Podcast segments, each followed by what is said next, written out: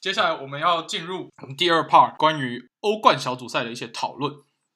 那 Alan，你觉得这次欧冠小组赛抽签你有什么样的心得啊？欧冠小组赛抽签就是一开始他不是有把欧洲的球队分成四个等级吗？等级一、等级二、等级三。那有很多很强很强的球队都被分在等级二跟等级三。所以这次一开始我们在欧冠抽签之前，不是希望你有跟我说，就是有可能会有超级死亡之组。没错。那结果这次抽签抽出来，给我的感觉并没有超级死亡之组，但是还有还是有几组呃比赛的组合是蛮值得拿出来讨论的。所以我们现在可以讨论看看。哦，OK。那你觉得 哪一组是死亡之组？在你看起来，你比较直观。直观吗？我对我来说，死亡之组的话，会是这次的 H 组。H 组。那 H 组的话，就是有呃 PSG 巴黎圣日耳曼，还有呃红魔曼联，还有 RB 莱比锡，还有伊斯坦堡的球队。那这我不知道叫什么名字，但是总之它就是伊斯坦堡的土超球队。那这支为什么我会说它是死亡之组呢？是因为土超一直都不是很烂的球队，所以我相信能在土超。拿到欧冠席次的球队不会太差，那再加上，虽然我觉得他应该是会在小组赛被淘汰啦，那但是那另外三支球队我觉得就蛮有来头了，那其中就是 PSG 巴黎圣日耳曼，那他就是去年的欧冠的亚军嘛，对，所以阵容也没有什么太大的变动，而且这次基基本上除了呃 Thiago Silva 转走之外，并没有什么就是人呃人才的流流动损失。那又补了像是 Moise King 啊，或是一些球员进来，所以我相信他在下一个球季欧冠球季，呃，争冠的决心会非常强烈。哦，那另外一个就是红魔曼联。嗯、那红魔曼联虽然我们知道，在我们上一个 part part one 就讲过，就是曼联这一几场比赛，他状况其实非常不稳定。那队上的就是球员，也就是有些状态不好。那可是我觉得曼联就是一个很特别的球队，就是。他虽然状态不好，但是他特别会打强队，像是以前他在打，呃，前几个球季打 PSG 就打败了 PSG 嘛。没错。那他之前在曼城非常强大的时期，大概是一八一九年的时候，他对上曼城也是完全就是没有，就是不甘示弱，好，完全没有居下风的感觉。所以我觉得这一支曼联其实整体来上还是不能小看。哦、那再加上莱比锡也是去年啊、呃、拿打进。欧冠四强的球队，那今年在德甲目前的表现也是蛮好的，而且虽然 Timo Werner 走掉，可是去年也是因为 Timo Werner 走掉之后才杀进四强，所以我觉得 Timo Werner 虽然走掉对他们来讲当然是很大的损失，但是这支球队的默契还有他们教练对于整个战术的搭配性，我觉得是更成熟，所以这支 H 组我觉得是很有看头的一组。Okay. 那你预测一下 H 组，你觉得哪两支球队会出现？我觉得。PSG 我觉得应该是分组第一。OK，那第二名的话，嗯，好，因为我个人是英超球迷，所以我还是选择红魔曼联会在小组第二名出现。OK，我跟你的看法稍稍不一样，我觉得红魔可能会掉到第三名去踢欧霸，因为我在看的这这几个礼拜曼联比赛。他们球队的那个状态，整体球员的心态，我觉得都还需要调整。我觉得这个要调整没那么快。然后再加上他们的教练 Ole Gunnar Solskjaer 感觉起来好像不太适合这支球队，他随时有可能会被 sack 掉，会被换掉。那我觉得曼联如果联赛走得不稳，然后教练管理阶层也有点不稳定的话，他可能在欧冠赛场上会踢得很辛苦。所以我觉得。应该是莱比锡会第二名，曼联会第三名，嗯，然后 PSG 第一名，对，这是我的预测。所以像 Solskjaer 这个教练，他一开始就是在魔力鸟被 sack 掉之后，他其实一开始是代理教练嘛，那结果他上来当代理教练之后，拿了几波连胜之后就被转正，所以其实也蛮多人在说这点，就是 Ole Gunnar 他真的是适合曼联这种等级球队的一个教练嘛？其实都还是一个问号的。对我来说应该不是啦，因为他其实。不是一个菜鸟教练，他不像他不像是 Lampard，其实 Lampard 的执教经验也只有 Derby County。Solskjaer 在执教曼联之前，他已经有十年的执教经验，可是他的执教成绩还有执教的成绩都比较低，然后成绩也比较普通，所以他带曼联可能我觉得那几场表现好是庆祝行情，然后刚换教练都会有一波庆祝行情。那我觉得现在就看得出来，其实 你看曼联的比赛，你看不出来 Solskjaer 到底在这支球队上有什么样的战术。或是在这支球队上，你看得到球员的热情跟比赛积极度，我都完全看不到。所以我觉得这支曼联虽然他在这次转会补了 Alex Telles、Cavani，好像补的不错，然后也没有乱花很多钱，但是球员补来了是补来了，但是心态跟积极度这种东西不是靠阵容就可以弥补的，所以我还是比较不看好曼联一点。对。嗯我是希望曼联可以就是再打回上一个球季下半季的那种精彩表现。如果是下一半当时的那个曼联的话，我觉得他很有可能会晋级。但是我觉得那个表现要踢出来是很难复制，因为第一那时候 Bruno Fernandes 算初来乍到，大家对他的踢法比较不熟悉，所以他比较容易去突破大家的防守。可是，在经过了半个球季，大家其实也对他的踢法有点研究。那就可以针对他的一些弱点去做防守。然后曼联小将的部分，去年这呃 Mason Greenwood 跟 Rashford 还有 Martial，其实在下半季都不约而同同时间爆发。可是这种爆发的状态，你不能把它视为一个他的稳定的状态，毕竟他们都是年轻人。年轻人的缺点就是不稳定。如果他稳定的话，他就是巨星了。但是他们必看得出来还不是巨星，所以他们那个状态算是当时有短暂时间的爆发，然后自己也让曼联踢到呃第三名的位置，好像表现不错。但是你要期待他们完整复制成绩来这一季，我觉得也是有点难。你看这一季，我们就看得出来他们三个人的状态都明显回落，那曼联其实也就踢得不太理想。所以、啊、这就是这就是他们跟姆巴佩都是年轻球员的差别嘛。那。你像你，我们现在讲完 H 组，对不对？那你要不要讲讲你自己心目中有哪一组是死亡之组呢？我心目中的死亡之组应该是 B 组，B 组有皇马，然后还有顿内茨克矿工，然后 Inter Milan 跟呃 Borussia Mönchengladbach 就是门兴德甲球队，嗯、这这这个组合 B 组对我来说算是。死亡之组，因为在这边皇马明显第一档次的球队，然后他去年西甲冠军，整体的状态今年看起来都还蛮稳定的，没有什么太亮眼的表现，不过整体表现算稳定。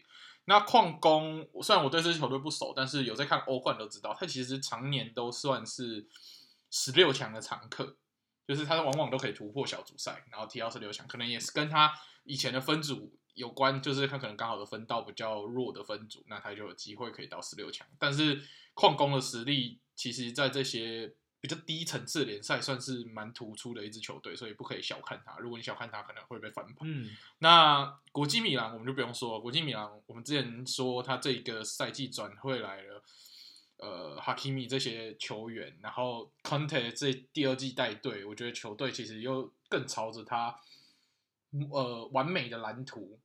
建筑构筑的蓝图来完成，所以这支球队会越来越完整，所以赛季的进展我觉得会越来越可怕。那门兴门兴其实，在德甲感觉起来不没有特别的强，但是他整体实力也不弱，毕竟在德甲能够踢进欧冠，他也不算是烂队。那门兴其实有蛮多值得期待的球员，比如说像他们的法国籍前锋 t o r a m 还有他们的中场。Neuhaus 都是有入选，呃，都是有入选国家队的。然后还有呃德国主力的后卫 Matthias Ginter，对，还有去年表现在联赛表现的很好的 Young Zoma。其实这支门兴门兴也算是一支相当扎实的球队，所以我在 B 组看不出有明显的谁强谁弱，就是好了，可能有强弱，但是没有到很明显的差距，没有到哪一队一定可以夺。可以分组第一出现，然后明显有实力的落差，这样，所以我觉得 B 组对我来说是很死亡的一组。那像你看 B 组，你觉得你最后总整理一下，你觉得哪两支球队会出现？我认为我们欧冠的王者皇家马德里跟今年在国呃意甲表现很好的国际米兰这两支球队会稍微实力好一点，会前两名晋级，然后甚至国米还有机会力压皇家马德里拿下第一名晋级也不一定。嗯，对，国米这支球队这次排在第三档次，真的就是一个刺客，不管是谁都不太好，不太敢招惹他们，对吧？对啊，而且门兴也没办法小看啊，因为他其实门兴在德甲，他比赛也是非常精彩，就是有时候。不是我，我们虽然不是很常看门兴的比赛，可是有时候看到他对多特或是对拜仁，其实他在比赛中展现出来那一种积极跑动，还有积极进攻的那种球风，其实是蛮好看的。没错，对对啊。OK，哦，Allen，那你觉得嘞？是不是跟我一样？哦，对啊，我跟你想的一模一样，但是我对皇马更有信心一点。我觉得皇家马德里，OK，不愧是皇家马德里，应该我给他第一名的名次进去。那国米，毕竟他的。呃，阵容是比较新的嘛，那你说你说是第二年而已，所以我给他第二名进去。那对，有可能他搞不好会打败皇马，但是他其他比赛可能会小翻盘之类的，不一定。所以我给皇马一，国米二。OK，那我给国米一。好，OK，且看下去。有除了这两个死亡之组以外，哪一个分组的比赛，或者是让你就是特别想要去关注，或者是哪两个球队的对决是你觉得在小组赛不能错过？哦，我觉得。这一组说实在并不算死亡之组，因为这这样是呃 A 组，我现在讲的是 A 组。那 A 组它现在呢有呃拜仁慕尼黑，还有马德里竞技，还有 RB 红牛萨尔兹堡，还有这个这叫什么球队啊？火车头？莫斯科火车头。还有莫斯科火车头。那这支这个这个 A 组其实明显上程程度就是分成两个梯次，就是一个是拜仁慕尼黑跟马竞。那接下来就是萨尔兹堡跟莫斯科火车头。那我觉得这两组应该会是拜仁跟马竞出现是没有意外。那但是这两组这两支球队的比赛，我觉得会非常刺激，因为这就是矛盾对决嘛。因为拜仁是今年整个欧洲进球最夸张，之后攻击火力最强大的球队。那再配上呃马马德里竞技，它一如往常就是一个以防守见长的球队，所以一个矛盾的对决，我觉得很刺激。而且再加上今年。马竞又加了苏亚雷斯这名球员，所以就让我觉得马竞他今年不仅在防守端可能可以保持跟往年一样好的实力，那再像进攻，苏亚雷斯希望他可以给呃球队整体带来一些提升，这样子，所以我觉得这两个组合会是非常好看。哦，我觉得 A 组其实就像你讲的，其实就是两队两队，那实力有落差，那出现的我们。预测起来也差不多，就真的是拜仁跟马竞。对，但是我觉得，所以我觉得 A 组的竞争力可能不如我等一下要讲这一组。我觉得 C 组反而是大家可以去观察，因为 C 组它只有曼城实力特别好，然后剩下的三支球队波图、奥林匹亚科斯跟马赛这三支球队其实实力蛮接近，那就变成。曼城可能就顺顺利的第一名出现，之后三个要去抢第二名出现到十六强位置，我觉得这个组合会比 A 组来说更混乱一点，会更精彩一点。因为每个人踢球会卯足全力要争取这，因为他们都不算规模很大的球队，要争取可以踢进十六强的机会，所以我觉得 C 组虽然不是死亡之组，但是这个混战程度可能也会不输死亡之组。对啊，真的。而且曼城其实他在欧冠表现，在小组赛是不错啦，但是他进入十六强之后就会烂烂的。那我不知道今年的曼城会不会在小组赛就开始抖抖的，所以这也是一个 蛮令人想看下去的一个原因。我认为是不会啦，因为小组赛他跟其他三支球队实力还是有落差。那他们今年花了这么多钱又补后防，我觉得曼城小组赛出现是没有问题的。但是淘汰赛我就不敢保证。对对 对，那然后还有一组比赛是我们这种中生代球迷相当期待的一个组合，就是我们在 G 组有尤文图斯、巴萨隆纳，还有基辅蒂纳摩跟这支 f e r e n c v a r o s 这支球队。其实我不知道他是哪里的球队。对，其实另外两支球队不是很重要啦。对，因为大家都会把目光放在尤文图斯对巴塞隆纳，为什么？因为这是两只山羊的对决，所以山羊就是 greatest of all time。我们我们这个世代最强的两个球员，梅西跟 Cristiano Ronaldo 的对决。那我这种比赛，说实在，这两个人也进开始进入三十岁中中段了。那他们的对决真的是看一场少一场，尤其是在 Cristiano Ronaldo 离开西甲之后，就没有办法像以前，至少没有欧冠看的时候，还有在国内的呃 El Classico 就国国家德比，皇马对决巴塞罗那的时候，可以看到。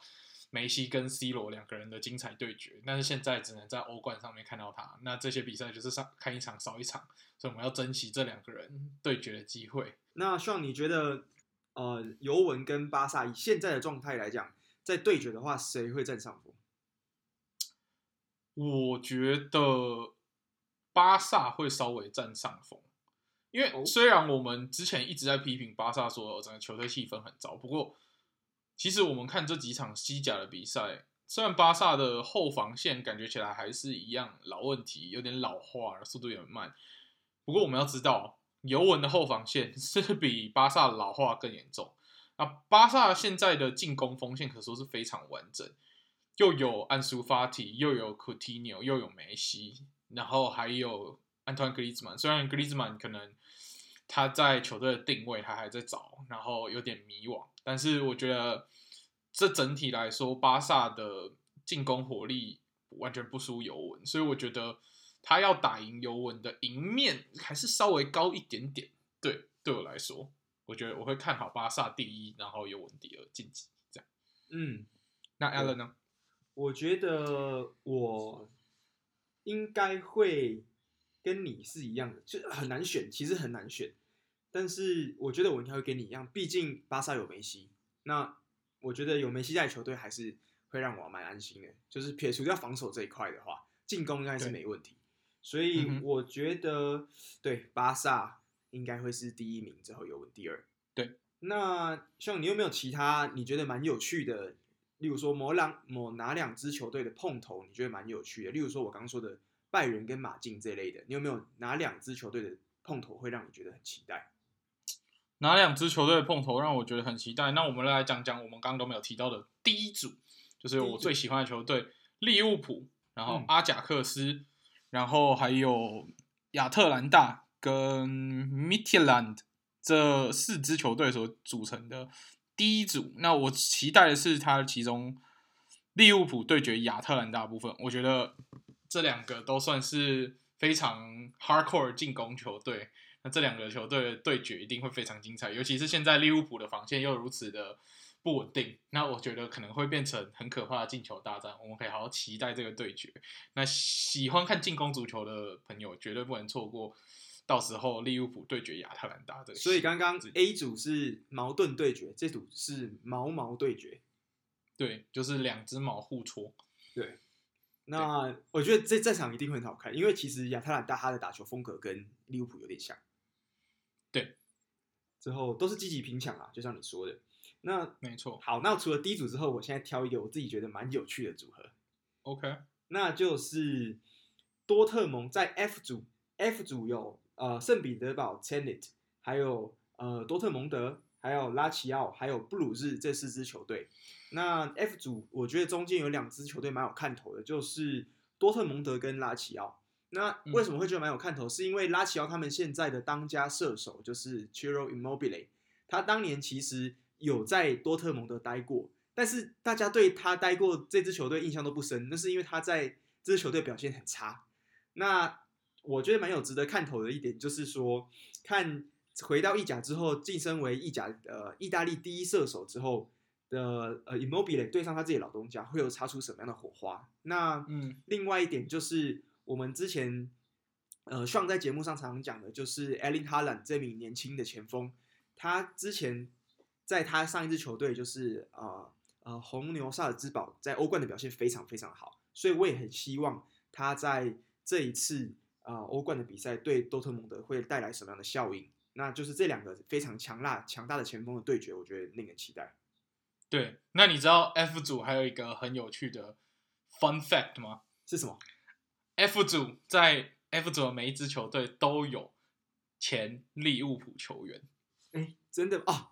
所以 t e n n i t 应该是我们的呃老妇人罗老板，对不对？对 l o f r e n。那 Dortmund 就是有我们的艾美丽张 Emery Chan，。嗯。那拉齐奥是有以前利物浦的 Luis Alberto。哎呦。然后 Club Brugge 的当家门将就是以前呃利物浦的替补门将。对，所以这四支球队都是有我们前利物浦的球员，所以等于是有点利物浦内以前以前老同学内战的感觉。那这一组也会是非常精彩。哦，对，这还蛮特别的一个。对，这是一个 fun fact。大家好，那没错，我这边再讲一个有趣的一个，算是德比吗？你知道这个德比的名字叫什么吗？哪一个德比？就是在我们的一组。就是有呃，Sevilla 切尔西，还有 Krasnodar 就是二超这个 Krasnodar 还有雷恩发甲的雷恩这支球队，这四支呃球队的这一组呢，它有一个德比哦，嗯、叫做 Edouard Mendy 德比。Edouard Mendy 为什么是 Edouard Mendy 德比？Edouard Mendy 因为 Edouard Mendy 这一名球员才刚从雷恩转到切尔西，所以我蛮期待他在切尔西，如果他在欧冠有取代 Kepa 上场的话。对上他自己的老东家会是怎样的？哦？这个感觉还蛮有趣的。如果守住也不对，蛮有趣的。对，失误也不对，Edouard Mendy 到底要怎么办呢？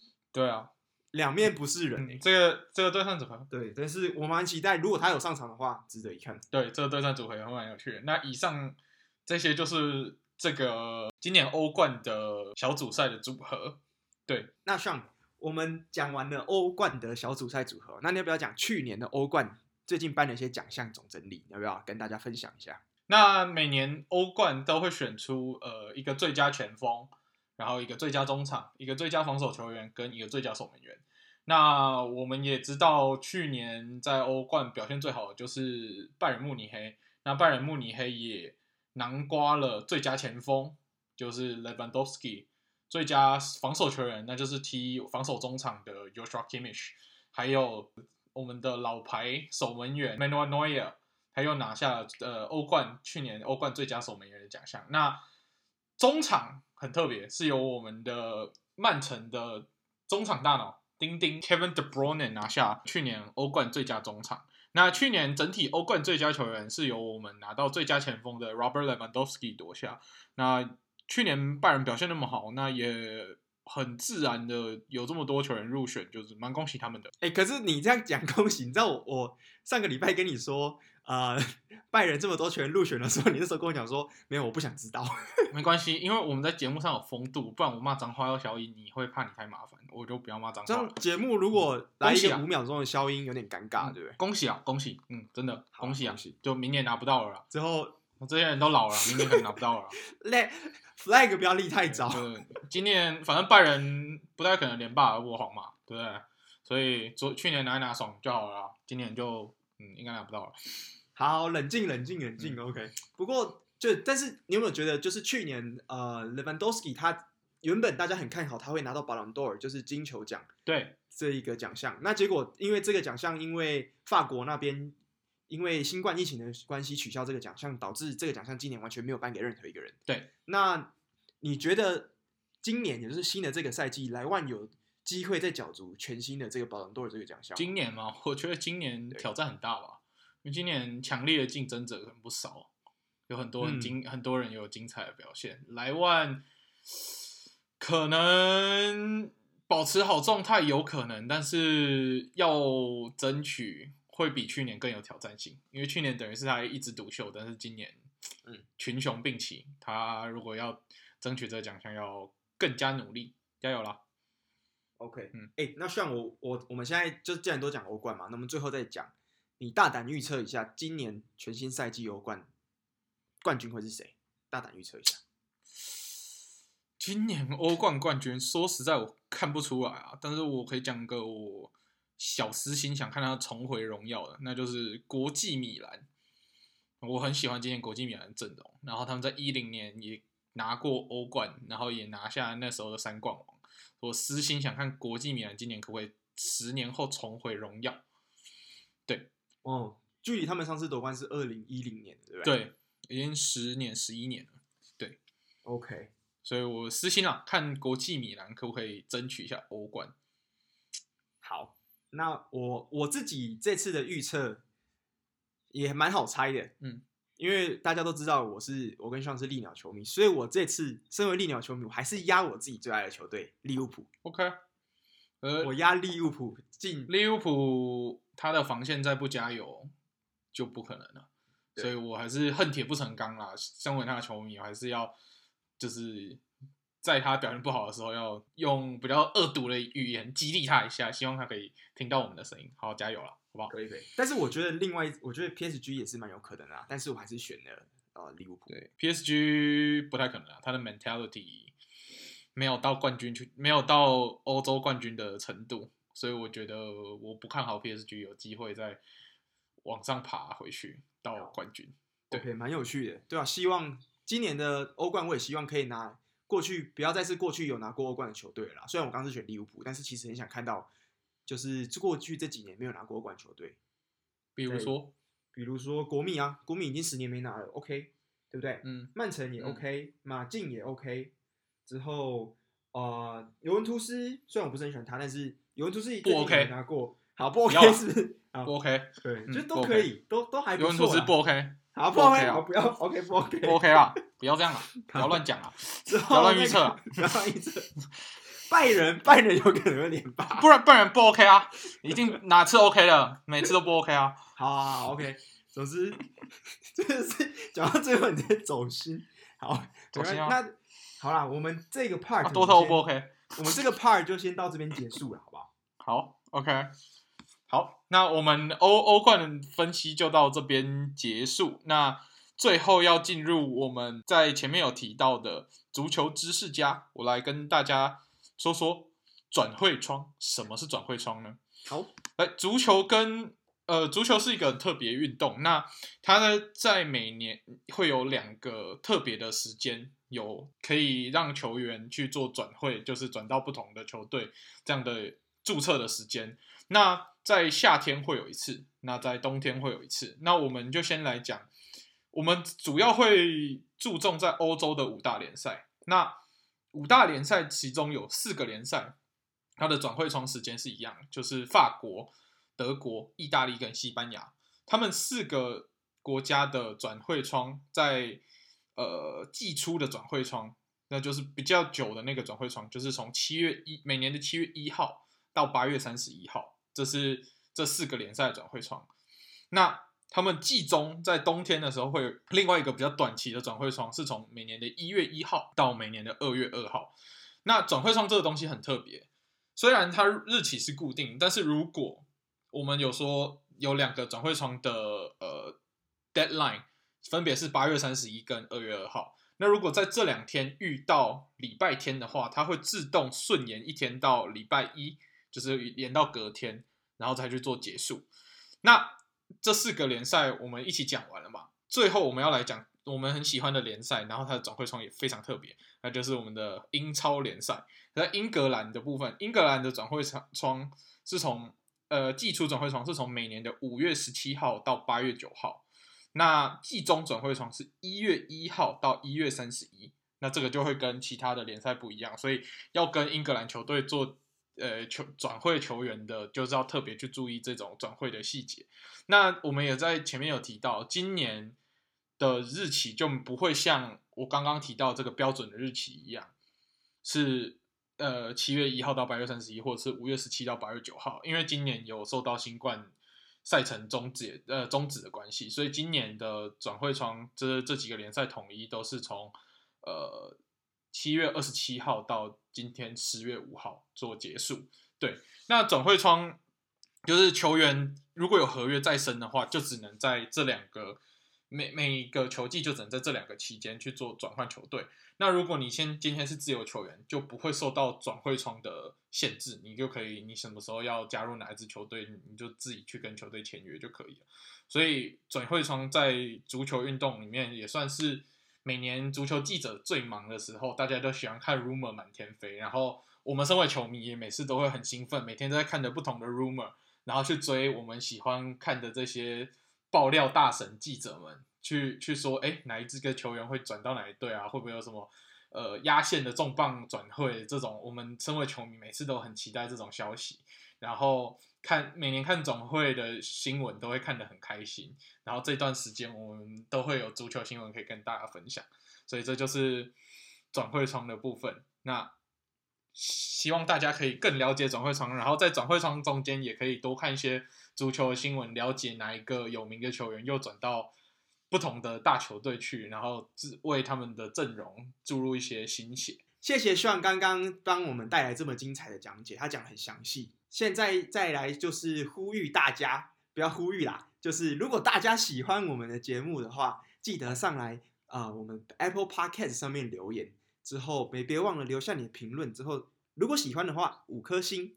那如果你有什么话想跟我们说，但是又不是用 Podcast 平台的话，那你可以搜寻呃 IG 的粉专叫做足球印象派，或是英文叫做 Football。之后底线 Impressionism，那你也可以找到我们，那你就可以在小盒子私信我们，跟我们留言，想要跟我们讲的话，我们都会在节目的最后帮你用听众留言的方式讲给大家听哦。好，那这是以上这个礼拜的节目到这边，那我们下个礼拜见，拜拜，拜拜。